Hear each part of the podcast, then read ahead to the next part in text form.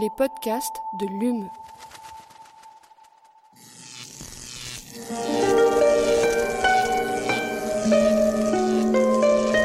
Allume la science. C'est une des nombreuses manières d'essayer de comprendre l'homme. Eh bien, imagine que toute forme de vie sur Terre meurt instantanément et que chaque molécule de ton corps explose à la vitesse de la lumière. Une sorte de, de relativisme absolu. Inversion complète de la charge des protons.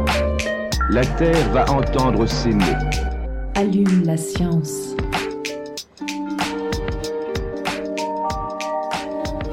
Bonjour et bienvenue à tous et toutes dans Allume la science, l'émission qui vous branche chaque semaine sur l'actualité des laboratoires de l'Université de Montpellier et de ses partenaires.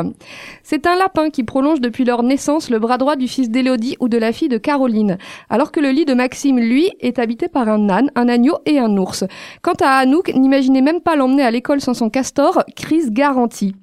Petit, le préféré de Patrick était un chien bleu porte-pyjama, tandis que le doudou de Gabriel n'était autre qu'un cerf baptisé Coquelicot. Attiré par les grandes étendues blanches, Norian trimballait avec lui un pingouin quand Marie ne s'endormait jamais sans son bibifoque. David, lui, ne jurait que par sa girafe quand Nicolas aimait d'amour vrai son singe chocolat. Quant à moi, c'est pour me consoler de la perte douloureuse de mon chat que j'ai acquis ma dernière peluche, un renard flamboyant d'environ 30 cm confectionné dans un velours orange et blanc particulièrement doux et réconfortant. C'était il y a deux ans.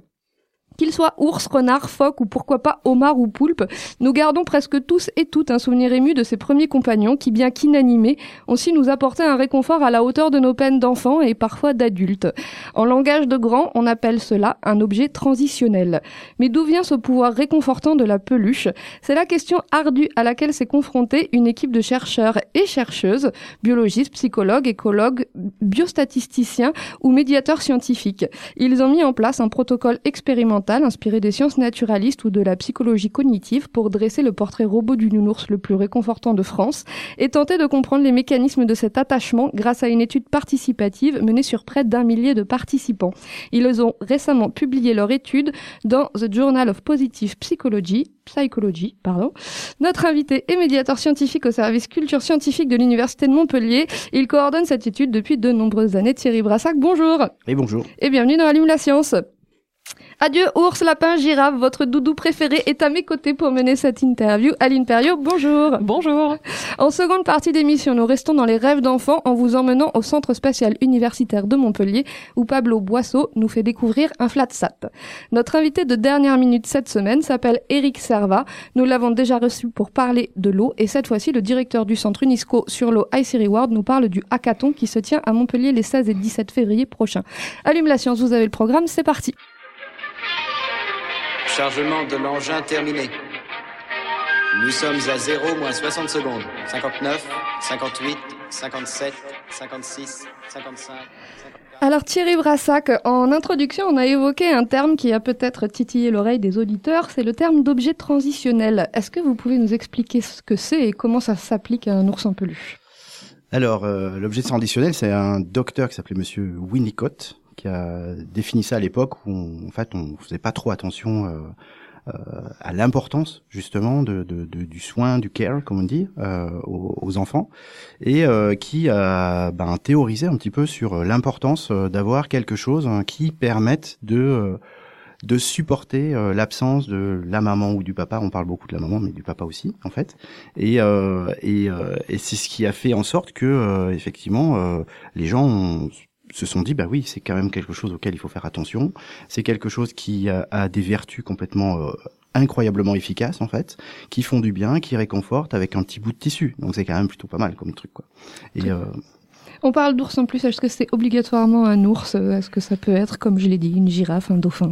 Alors, euh, c'est toutes les peluches du monde que vous voulez et que vous préférez, c'est vous qui choisissez. Mais en fait, euh, c'est vrai que nous, dans, les, dans, dans, le cadre de cette étude, on, on s'est concentré sur, euh, bon, pour plusieurs raisons en fait, sur l'ours en peluche, euh, qui a été bah, la première peluche en fait, quand même. Et alors, cette idée d'une étude scientifique sur les peluches, elle vient d'où? C'est arrivé comment ça? Alors, cette idée vient d'une rencontre. Euh, parce que euh, c'est vrai que nous, au service euh, culture scientifique, on faisait, on faisait de la science, mais de la science pour les enfants, pour expliquer les méthodes de la science. C'était pas de la science qu'on publie dans les articles scientifiques, mais on, on, enseignait la méthode scientifique, plus particulièrement de la classification, avec des peluches. et on s'est rendu compte que euh, bah, que ça marchait euh, ça marchait super bien en fait et que et que ça marchait aussi avec les adultes et que euh, on, on passait vraiment des bons moments tout en euh, expliquant euh, des choses euh, qui euh, dans la structuration de la pensée scientifique et tout ça sont importantes quoi. C'est-à-dire que de passer euh, d'un tas de 25 peluches où chaque enfant a amené sa peluche à un tas de euh, enfin à des peluches qui sont classées par critères qu'on a choisis tous ensemble et qu'on a définis on a observé bien ce que ça donnait nos peluches et les peluches de notre voisin. Ben en fait on voilà on faisait de la science de classification des peluches euh, on a fait deux expos autour de la peluchologie. Donc c'était c'était on avait appelé ça une science avant que ça en soit une. Et puis là on est content parce que c'est c'est vraiment une science maintenant en fait. Et euh, et de fil en aiguille euh, bah ça nous a amené à rencontrer pas mal de gens et à parler de notre projet notre projet qui grandissait, qui avait euh, déjà un site participatif où on pouvait inventorier sa peluche et la mesurer, regarder un peu à quoi elle ressemble, etc. Comme dans les sciences participatives, et qui euh, voilà, qui fonctionnait plutôt bien. Et, euh, effectivement, j'ai croisé un des co-auteurs de ce papier, qui est Nicolas Mouquet, euh, voilà, dans un contexte complètement euh, informel en fait, et, euh, je, lui ai raconté ce que ce que je faisais. Il m'a raconté ce qu'il faisait, c'est-à-dire que lui, il faisait noter, euh, il travaillait à l'époque sur euh, les poissons euh, des récifs coralliens Anne-Sophie Tribault, qui est aussi euh, une co-autrice, et il regardait, il faisait voter les gens pour euh, faire une, en fait, être capable d'estimer euh, l'esthétisme des poissons des récifs coralliens et de regarder aussi bah, s'il y avait un lien entre les services qui rendaient à l'écosystème et l'esthétisme en fait. Donc ils étaient sur l'esthétisme, nous on était sur la peluche. On se retrouve, on commence à discuter et bah, quelques années après, paf, on a un papier scientifique ensemble. Donc ça c'est une belle histoire. Vous l'avez dit, euh, vous, vous, vous, vous l'avez évoqué euh, tout de suite, euh, la première peluche, donc c'était un ours en peluche. Vous vous int- intéressez un petit peu à cette histoire. Ça naît quand les peluches en fait? Est-ce que c'est dans un contexte particulier de reconnaissance de l'enfant par exemple? Alors les peluches, elles sont nées en 1902. Alors il y a une petite guéguerre entre entre la peluche allemande et j'ai des sources qui m'ont dit que c'était vraiment la première peluche était allemande en fait en 1902 par une une marque de peluche qui existe encore qui s'appelle Steiff et euh, et il y a le fameux teddy bear américain euh, qui est né euh, vraiment pas loin enfin à peu près dans la même année quoi. Donc on sait pas trop qui a copié sur qui, qui s'est inspiré de quoi, etc. Mais il y a eu un espèce de, ben, à la fois en Allemagne et à la fois aux États-Unis, un boom extraordinaire de la vente de peluches, qui étaient des peluches qui ressemblaient pas complètement aux ours d'aujourd'hui en fait d'ailleurs, mais euh, et, euh, et c'était un ours. Voilà. Donc après, euh, si vous voulez un, peu plus loin, moi je je vous encourage à lire. Le, le livre euh, L'ours, histoire d'un roi déchu euh, de, de... Oh, je me rappelle plus. C'est pas grave, on retrouvera, on, le mettra sur la page. De Michel euh, Pastoureau, excusez-moi. Michel Pastoureau, je suis désolé. Et, euh, et donc euh, c'est ça explique que euh, en fait l'ours était un peu le roi des animaux avant que l'Église catholique essaye de le détrôner au profit du lion, parce que le lion est captif, il vient d'Afrique, etc. Alors que l'ours il était dans toutes les forêts ici. Et euh, donc on met euh, voilà on met à peu près 1000 ans à supprimer euh, la dimension symbolique de l'ours et puis paf il revient dans la chambre des enfants. C'est quand même pas mal quoi. Et c'est propre à l'Occident, euh, ce- cet ours en peluche ou euh, ça, Alors, ça les- se retrouve maintenant partout? Ah, Il y, avait une fois, on avait fait. Alors, euh, l'ours en lui-même, euh, en fait, il y a beaucoup plus d'ours dans les pays où il y a des ours. Et, euh, et effectivement, après, il y a une dimension de, euh, il y a des sociétés euh, et des, des, enfin, des religions euh, qui sont pas trop sur la question d'avoir euh, euh, des, des, des jouets qui ressemblent à des animaux, etc. Donc, euh, ça peut être une question euh, dans certains endroits. Et euh, mais après, il y a des peluches au Maghreb quand même. Euh, bon, c'est pas des ours, quoi. Enfin, souvent, c'est pas des ours. Et euh, c'est plutôt des chameaux. euh, et euh, mais euh, oui, oui, il y a un truc. Après, euh, les jouets euh, qui ressemblent à des animaux, il y en a un peu partout sur la planète, en fait, aussi quand même. Hein. Les Inuits, ils en ont, euh, etc. Mais euh, l'ours en peluche, c'est quand même un truc bien occidental, ouais. Alors justement, dans votre étude, vous êtes euh, intéressé aux caractéristiques multisensorielles qui sont prises en compte lors de l'attribution du pouvoir réconfortant de la peluche. Est-ce que vous pouvez nous citer quelques-unes des caractéristiques physiques des doudous auxquelles vous êtes intéressé? Bah, en fait, oui, le défi, ça a été de se dire euh, qu'est-ce qui rend un ours en peluche réconfortant? Donc, on s'est, on a pris des ours en peluche, on a regardé, puis on a discuté autour d'une table pour se dire, ben voilà, euh, quels sont les critères morphologiques, quels sont les critères affectifs, et, euh, et on a regardé ben, un peu tout ce qu'on peut mesurer sur un ours. Et euh, alors le, le, le challenge, c'était que vu que c'était une expérience participative, c'est que il fallait pas que ce soit une manip euh, qui soit faite en laboratoire, quoi. Par exemple, euh, la douceur d'une peluche, et je vous garantis qu'on s'est bien pris la tête avec Anne-Sophie là-dessus, pour euh, se dire est-ce que euh, est-ce que en fait le, la longueur du poil et la douceur du poil étaient des choses qui étaient parallèles en fait C'est-à-dire qu'est-ce que si on mesure la longueur du poil, on, on mesure la douceur du poil.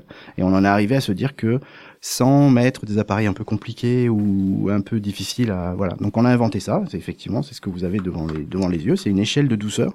Donc on a pris euh, les peluches qu'on avait dans nos stocks, euh, les vieilles peluches là euh, qu'on récupère à Emmaüs et tout, et on, on a fait une échelle de taille de poil et on a fait une approximation pour dire ben Vous les voilà. avez découpés, hein, Vous avez décris un petit dissé- peu, vous avez disséqué disséqué des peluches. C'est ça. quoi. Et on a des petits carrés qui nous permettent de les toucher pour vérifier lesquels nous C'est ça. On a fait euh, une échelle de, longueur de poil de peluche et, comme ça, quand on inventerie une peluche, parce qu'en fait, c'est ça la question, c'est si on dit à quelqu'un est-ce que cette peluche est douce, je veux dire, ça va en fonction de qui on est, de, de voilà, de l'approximation, ou si on aime cette peluche, on va avoir un biais euh, complètement faussé. Donc là, avec une échelle, il y a euh, sept patchs ou huit patchs de, de, de tailles différentes. On est capable de mettre un chiffre et de dire, ben voilà, la douceur entre 1 et 8 de cette peluche, c'est tant. Et on avait besoin, en fait, de faire des calculer des outils hyper simples et euh, qui soient euh, capables d'être utilisés par tout le monde pour être capable de- bah, d'avoir des résultats qui veuillent dire quelque chose en fait. Vous avez construit une mire aussi, si je me souviens bien, c'est ça pour les Et oui, oui, couleurs, euh, ouais. bah, on, a, on, a, on a fait une mire et c'est là qu'on s'est rendu compte, euh, justement, on a travaillé avec le master couleur de l'université de Montpellier euh, pour se rendre compte qu'en fait, je sais pas si vous savez, mais si vous faites deux impressions de la même feuille sur votre imprimante, c'est pas les mêmes couleurs. Et donc, on a fait faire à un photographe un tirage sur le papier mat pour qu'il n'y ait pas de, pour qu'il ait pas de, de reflets et, et pour être sûr que euh, tous les éclairages des, des 13 villes en France où on faisait la manip, Oui, parce qu'on va y venir justement Ouais, ouais, à, la, à la- à la manip. Donc vous l'avez fait dans un contexte particulier pendant la nuit des chercheurs en 2019, c'est bien ça Absolument, Vous c'est ça. pouvez nous raconter ce que vous avez demandé aux gens alors? Et alors bah déjà le- la nuit des chercheurs effectivement sans la nuit des chercheurs il y aurait peut-être pas ce papier aujourd'hui euh, parce qu'ils ont ils nous ont fait confiance sur cette question de parce que c'est pas évident quand même de dire on va lancer une grande expérience participative dans 13 villes de France pour déterminer quel est l'ours en peluche le plus réconfortant. Donc euh, enfin voilà ils nous ont fait confiance ils nous ont donné des sous pour qu'on puisse faire ça et euh, et du coup euh, il fallait adapter les protocoles pour en 13 kits différents en fait et que tout soit déployable, qu'il y ait un protocole écrit pour que les médiateurs puissent s'en emparer et pour qu'on ait des données effectivement de, de meilleure qualité possible en fait. C'est ça l'idée. Alors, vous êtes intéressé aussi, euh, on l'a dit, aux caractéristiques olfactives et kinesthésiques. Déjà, est-ce que vous pouvez nous expliquer ce que c'est les caractéristiques kinesthésiques des, des ours en peluche Et ben kinesthésique par exemple, on a vu le toucher, ça en fait complètement partie en fait. Il y a aussi euh, le fait d'avoir un ours, euh, un grand nounours énorme qu'on peut à qui on peut faire un énorme câlin en fait. Et ben on va pas avoir le même rapport qu'un tout petit nounours minuscule en fait. Ça, ça veut pas dire que les petits nounours réconfortent moins que les grands, ça dépend des gens en fait. Mais, euh, mais c'est plus facile de faire un câlin quand on peut bien l'attraper, euh, bien le bien le prendre en main, etc. Et euh, donc c'est un peu toutes euh, toutes ces choses là et olfactif bien entendu. Alors je suis sûr que euh, tous ceux qui ont croisé des enfants euh, qui voulaient pas laver leur doudou euh, ont compris ce que c'était euh, l'attachement olfactif à un doudou en fait. Oui. Et alors comment, euh, pour revenir sur la méthode, donc justement pour euh, vous, vous proposiez différents nounours euh, aux, aux gens qui venaient à cette nuit des chercheurs et vous leur demandiez de les comparer par exemple? Alors, dans l'idéal, non. Dans l'idéal, on vient avec son nounours. Et c'est ça le, le- le- la commande qui était faite parce que justement, on voulait aussi étudier euh, les questions de l'attachement, etc. Et, euh, et, euh, et ça, c'est des choses qu'on avait déjà vues. euh, C'est-à-dire que quand on quand on vient avec son doudou préféré ou, ou quand on vous donne un nounours que vous n'avez pas forcément choisi, euh, il se passe pas la même chose en fait. Donc euh, l'idée, c'est d'avoir un maximum les gens qui viennent avec leur propre nounours. Et ça, c'est à peu près la moitié des gens qu'on a sélectionnés euh, qui sont venus pour ça. Et, euh, et c'est euh, et effectivement, on, on devait calculer ce biais aussi quoi. La question c'était de savoir, euh, de comparer mon attachement à mon nounours que je préfère, que j'aime, et euh, à euh, un nounours que qu'on m'a prêté ou qui est celui du voisin. Et on Comment devait. vous avez fait pour l'objectiver? Ça, ça paraît pas complètement évident de dire comment on Eh fait ben, c'était pour- intégré dans le protocole. C'est-à-dire que on évaluait son nounours qu'on aimait très fort. Euh, contre, euh, on faisait, euh, enfin peut-être on va parler après, mais il y avait une dimension morphologique et une dimension affective en fait. Et, et pour contrebalancer ça, en fait on faisait le test à deux et après on changeait avec le nounours du voisin qu'on ne connaissait pas forcément en fait, ni le voisin ni le nounours d'ailleurs. et, euh, et on réévaluait euh, justement notre attachement par rapport à, à- au nounours du voisin pour arriver à avoir des notes qui nous montrent en quoi mon nounours que j'aime très fort euh, euh, marque beaucoup plus de points que le nounours du voisin en fait. Et ça, ça vous permet d'évaluer son pouvoir réconfortant au nounours C'est ça que vous avez classifié? Alors le pouvoir réconfortant, c'est effectivement. euh, alors là, on est obligé d'aller dans le la partie euh, justement affective en fait, c'est-à-dire qu'on on- dans le kit qu'on a envoyé à toutes les personnes qui ont participé, on avait euh, huit nounours qui avaient été choisis Euh, donc ils ont tous reçu donc la mire, le, le- la petite échelle là, pour la douceur et euh, huit nounours. Et en fait, on faisait des matchs entre son nounours à soi et euh, chacun des huit nounours. Et donc on devait euh, dire, euh, il y avait plusieurs questions qu'on posait, euh, lequel on, on est le plus agréable à regarder, lequel est plus, le- on aimerait bien, enfin lequel nous réconforterait le mieux pour dormir, etc. Et on faisait des matchs. Et est-ce que son nounours à soi gagne chaque match? Eh ben, il gagne beaucoup de matchs en général. Enfin, s'il est efficace, sinon il faut changer. mais euh, mais c'est ça l'idée effectivement. Et Si, si on revient du coup sur les, les je, je vous ai même pas demandé, donc sur les résultats, sur les caractéristiques, vous parlez-vous de déterminant spontané. Alors qu'est-ce qu'est-ce qui ressort? Donc vous avez dit le, le gros nounours, les poils, c'est quoi? C'est poils longs, poils courts euh, Euh, les- la les douceur, ronds, effectivement, des, la euh, douceur des poils. Alors justement, il y avait, il y avait, on avait deux hypothèses avant, et c'est ça qui est, qui est intéressant de voir que quand on fait de la science, euh, bah, on ne trouve pas forcément ce que ce qu'on cherche en fait. Hein. Mais on avait deux hypothèses de travail quand on s'était réunis autour de la table, autour des nounours et tout. C'est, euh, je sais pas si vous voyez les nounours d'aujourd'hui, euh, enfin les, les peluches d'aujourd'hui, il y a des, il y en a qui ont des très grands yeux, et euh, il y, a un, il y a un phénomène qui est assez connu, qui est euh, un peu euh, le fait que quand un, un, un animal, enfin un objet qui représente un animal a euh, plutôt une grosse tête et des grands yeux qui le rend un peu juvénile en fait, un peu comme un enfant, euh, ça le rend attachant. Et ça, euh, si vous regardez euh, l'évolution de Mickey Mouse, vous vous en rendez compte entre le début où Mickey Mouse a été créé et la fin, eh ben il est beaucoup plus rond, il a le museau beaucoup plus fin. Ben pour les ours, on avait un peu la même théorie de se dire que bah, potentiellement ça allait, euh, ça risquait de fonctionner.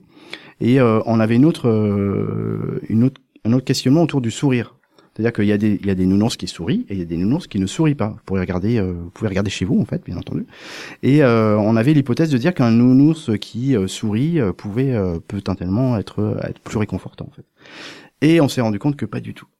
Au contraire, Alors- il est triste. Ah non, non, c'est pas ça. C'est alors, c'est pas aussi simple que ça. C'est pas du tout dans les échantillons qui ont été euh, récoltés et dans euh, voilà par rapport aux nounours qui ont été. euh, et effectivement, quand on a regardé de plus près euh, les nounours que, qui ont été inventoriés, qui avaient des sourires, il y en avait qui avaient des sourires plutôt flippants en fait. Donc euh, peut-être que ça, ça a biaisé euh, les choses comme ça. Mais en fait, c'est ça. La science, c'est jamais fini. Hein, et ça dépend de l'échantillon et de ce que les gens ont dit, et, euh, etc. Mais justement, dans votre échantillon des participants, euh, on l'a dit, ils avaient entre 3 et 72 ans. Oui. Est-ce que ça veut dire que le, le réconfort, le pouvoir réconfortant de la pluche, il s'estompe pas avec le temps? Ah oui, oui. Bah, ça, c'est une des, des choses qui a été montrée, effectivement, que, que euh, euh, bah, ça fonctionne très bien sur les adultes. Et, euh, et alors, j'ai- j'ai- je sais que j'avais j'avais regardé les statistiques là, mais euh, en fait, euh, il y a 50%, des- enfin, c'est une étude qui a été faite aux États-Unis, donc il y a 50% des adultes qui ont encore leur doudou de quand ils étaient petits. Je sais pas si c'est votre cas en fait. Et on gardera le mystère, on gardera le mystère. Et il y en a euh, 40% qui dorment avec un doudou en fait.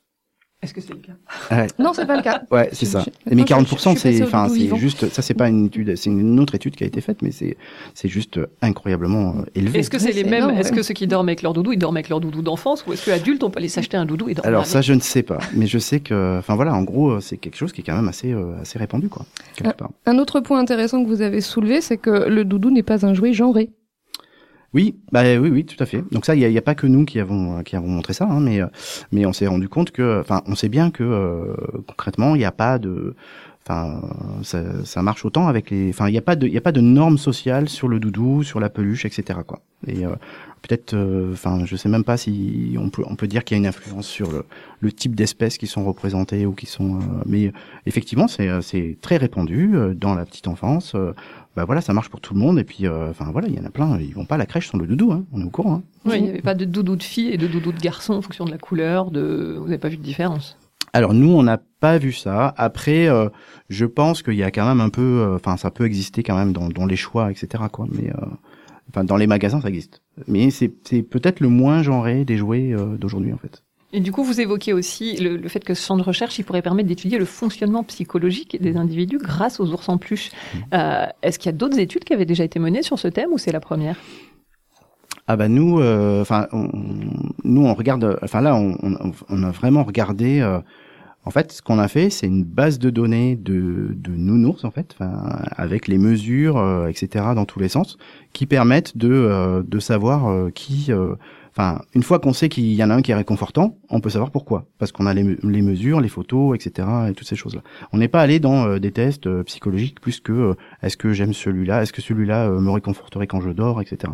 Mais effectivement, il y a, beaucoup de gens qui font ça dans tout ce qui est stress post-traumatique, etc. effectivement, ça fonctionne quoi. Ça fonctionne et il y a plein de pistes effectivement parce que dans, dans les zones de guerre, on est bien voilà c'est un peu d'actualité malheureusement mais on enfin on sait que euh, enfin c'est des choses qui sont données et qui euh, qui peuvent rapporter du réconfort euh, ça fait pas tout mais ça peut aider beaucoup en fait Eh ben merci beaucoup Thierry Brassac, c'était parfait, Inté- su- super intéressant. Donc la peluchologie, je suis sûre que personne ne connaissait.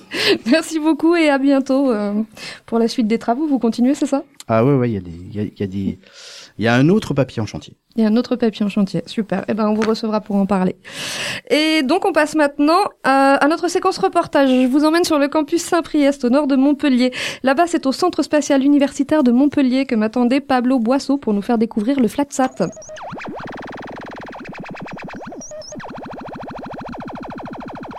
Je m'appelle Pablo Boiseau, je travaille au centre spatial universitaire, je suis ingénieur euh, logiciel embarqué. Alors peut-être juste pour les auditeurs, est-ce qu'on peut s'arrêter un petit peu sur le type de satellite que euh, vous fabriquez ici? Donc c'est des, des nanosats, c'est ça? Donc au, au centre spatial universitaire, on tra- travaille avec des, des CubeSat, donc c'est un ou plusieurs cubes de 10 cm de côté. C'est un format standard qui est euh, utilisé et qu'on va mettre à l'intérieur des, des lanceurs. À l'intérieur, on fait un petit peu ce qu'on veut et euh, au CSU, on fait des choses un petit peu euh, faites nous-mêmes.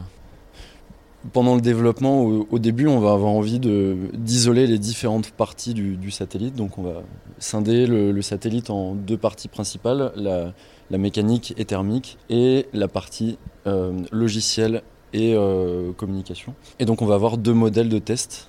Et le premier, c'est le modèle structurel et, et thermique.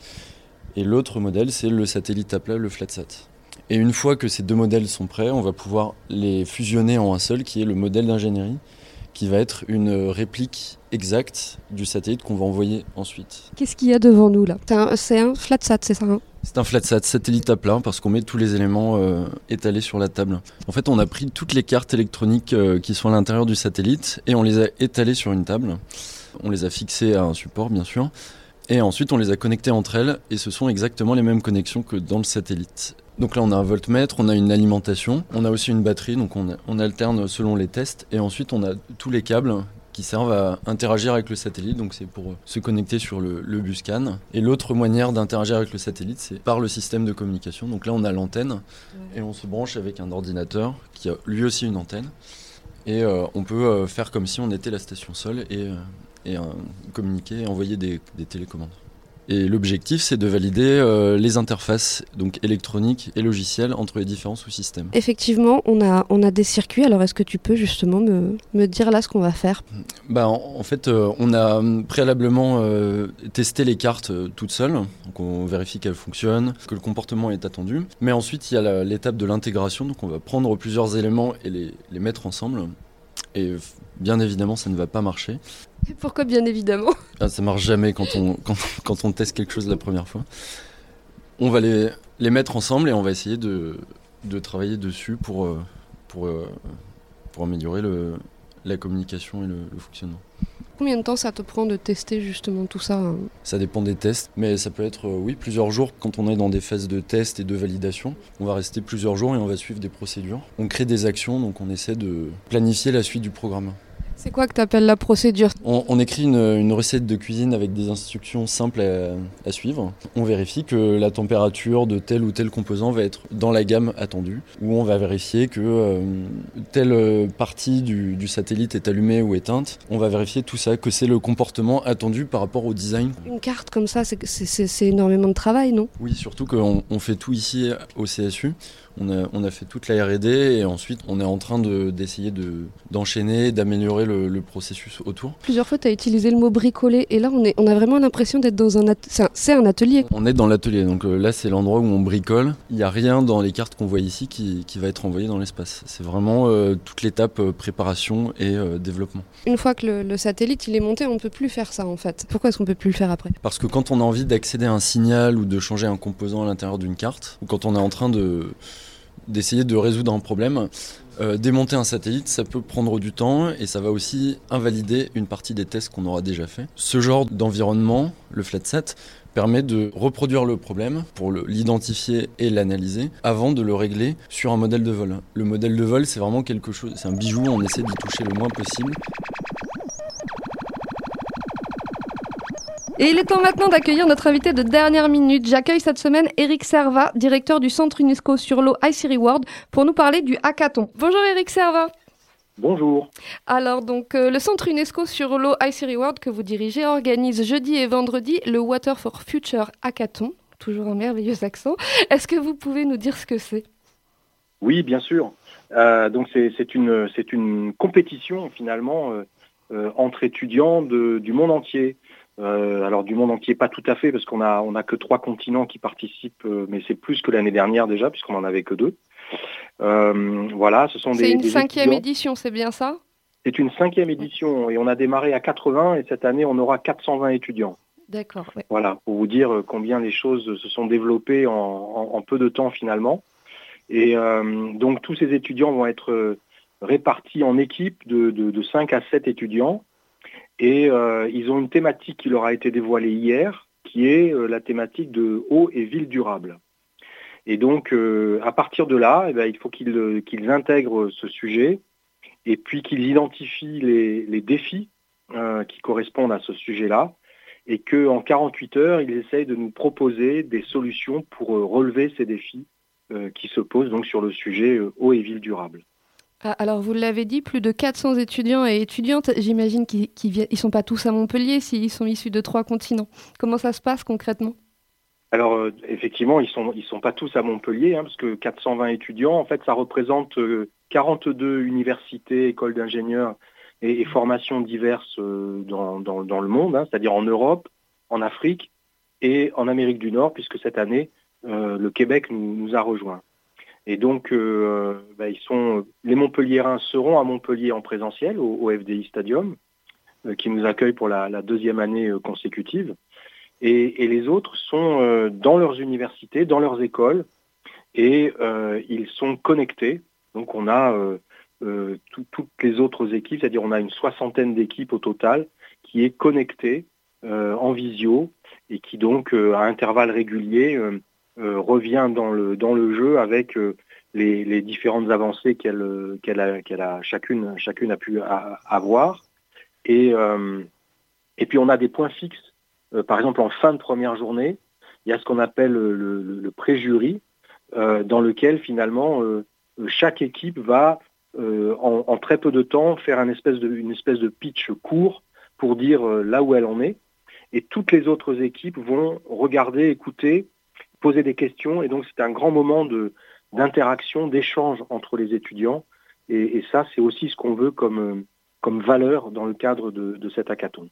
Qu- 48 heures, c'est très court. Et si en plus ils sont, ils sont tous aux quatre coins du monde, comment ça se passe? Ils dorment pas? Ils, ils- ils restent pendant 48 heures euh, actifs? Alors, euh, ils, ils peuvent rester euh, 48 heures actifs. Alors, on en a effectivement quelques-uns qui, qui restent 48 heures actifs. euh, notamment, on voit souvent des, dans, dans les équipes ceux qui sont les, les développeurs euh, de code informatique euh, euh, faire des heures supplémentaires la nuit pour euh, résoudre les, les bugs qu'il peut y avoir sur le, sur le, le- le code qu'ils développent. Euh, mais sans ça, oui, ils sont, ils sont très actifs. Euh, ça commence à 9h. euh, le coup d'envoi est donné euh, donc demain matin, euh, jeudi à, à 9h. Euh, et puis, euh, ils seront tous là au moins jusqu'à 23h non-stop. Et on reprend euh, le lendemain euh, dès, dès 8h. Et, euh, et ils ont euh, 10 heures de travail devant eux encore avant qu'on on attaque les finales. Donc tout ça prend la forme d'une compétition. Il y aura une demi-finale, une finale. Euh, après quoi ils courent en fait ces étudiants la, la reconnaissance Qu'est-ce que c'est au final, au bout? Alors je crois qu'il y, a- y y plusieurs choses. En tout cas, l'expérience nous montre qu'il y a plusieurs choses. D'abord, il y a ce côté euh, euh, je participe à l'hackathon, j'appartiens à, à une communauté euh, internationale d'étudiants qui euh, euh, sont soucieux de par leur formation, leur cursus, leur centre d'intérêt, d'essayer de réfléchir et de trouver des solutions et de les partager. Et ça, c'est vraiment une valeur importante dans le cadre de, cet hackathon. Et puis ensuite, il y a un, petit, un petit challenge finalement entre les universités et les formations. Et, et, chacun est là. Et on l'a bien vu. À un moment, on avait imaginé de, faire des équipes qui soient des équipes mixtes entre plusieurs universités, etc. Et puis finalement, euh, c'est pas ce qui convient. On, se rend compte de ce que les, étudiants sont là avec euh, le, drapeau de leur, euh, de leur formation et qui sont très attachés à porter haut les couleurs de, leur formation, de leur université. Et donc, il y a, y a ce côté compétition. Et pour les, pour les, premiers, donc ceux qui arriveront premiers à, à l'issue de, de, cet exercice, eh bien, euh, s'ils le souhaitent, ils peuvent être accompagnés par certains de nos partenaires. Je pense en particulier au, au Business Innovation Center ou bien, euh, ou bien à la région qui euh, nous propose, s'ils le souhaitent, euh, de, de, les accompagner dans une espèce de phase de, de maturation de leur projet. Ce sont des choses qu'on peut envisager. Alors, alors, très rapidement, pour terminer, le, le, temps passe vite, vous avez un invité de marque qui sera là justement pour, pour cette demi-finale. Vous pouvez nous en dire un mot, c'est Eric Orsena, c'est bien ça? Absolument. Eric Orsena, dont vous savez que notamment il vient de sortir un bouquin qui s'appelle La Terre à soif. Donc c'est quelqu'un qui s'intéresse beaucoup à la question de l'eau. Il est aussi président d'une association qui s'appelle Initiative pour l'avenir des grands fleuves. Donc euh, cette thématique-là, c'est quelque chose qui l'intéresse beaucoup. L'année dernière, il avait été notre président d'honneur de l'hackathon que nous organisons euh, pour les lycéens. Et quand je lui ai expliqué euh, que là, on refaisait quelque chose comme on le fait chaque année pour les étudiants et que ça prenait une dimension absolument euh, dingue avec vraiment cette ouverture internationale, eh bien, Eric Orsena nous a fait l'amitié de bousculer un peu son agenda. Et il sera là vendredi après-midi avec nous pour participer et, et, et pour se rendre compte de la mobilisation de tous ces étudiants. Et on suivra nous aussi les résultats. Merci beaucoup Eric Serva. À bientôt. Avec plaisir, avec plaisir. Au revoir. Merci, au revoir. Allume la science, c'est fini pour aujourd'hui. Un grand merci à Naomi Charmeton pour la réalisation de cette émission. On se retrouve la semaine prochaine. D'ici là, restez branchés.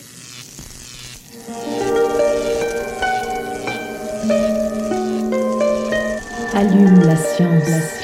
C'est une des nombreuses manières d'essayer de comprendre l'homme. Imagine que toute forme de vie sur Terre meurt instantanément et que chaque molécule de ton corps explose à la vitesse de la lumière. Une sorte de, de relativisme absolu. Inversion complète de la charge des protons. La Terre va entendre ces mots. Allume la science.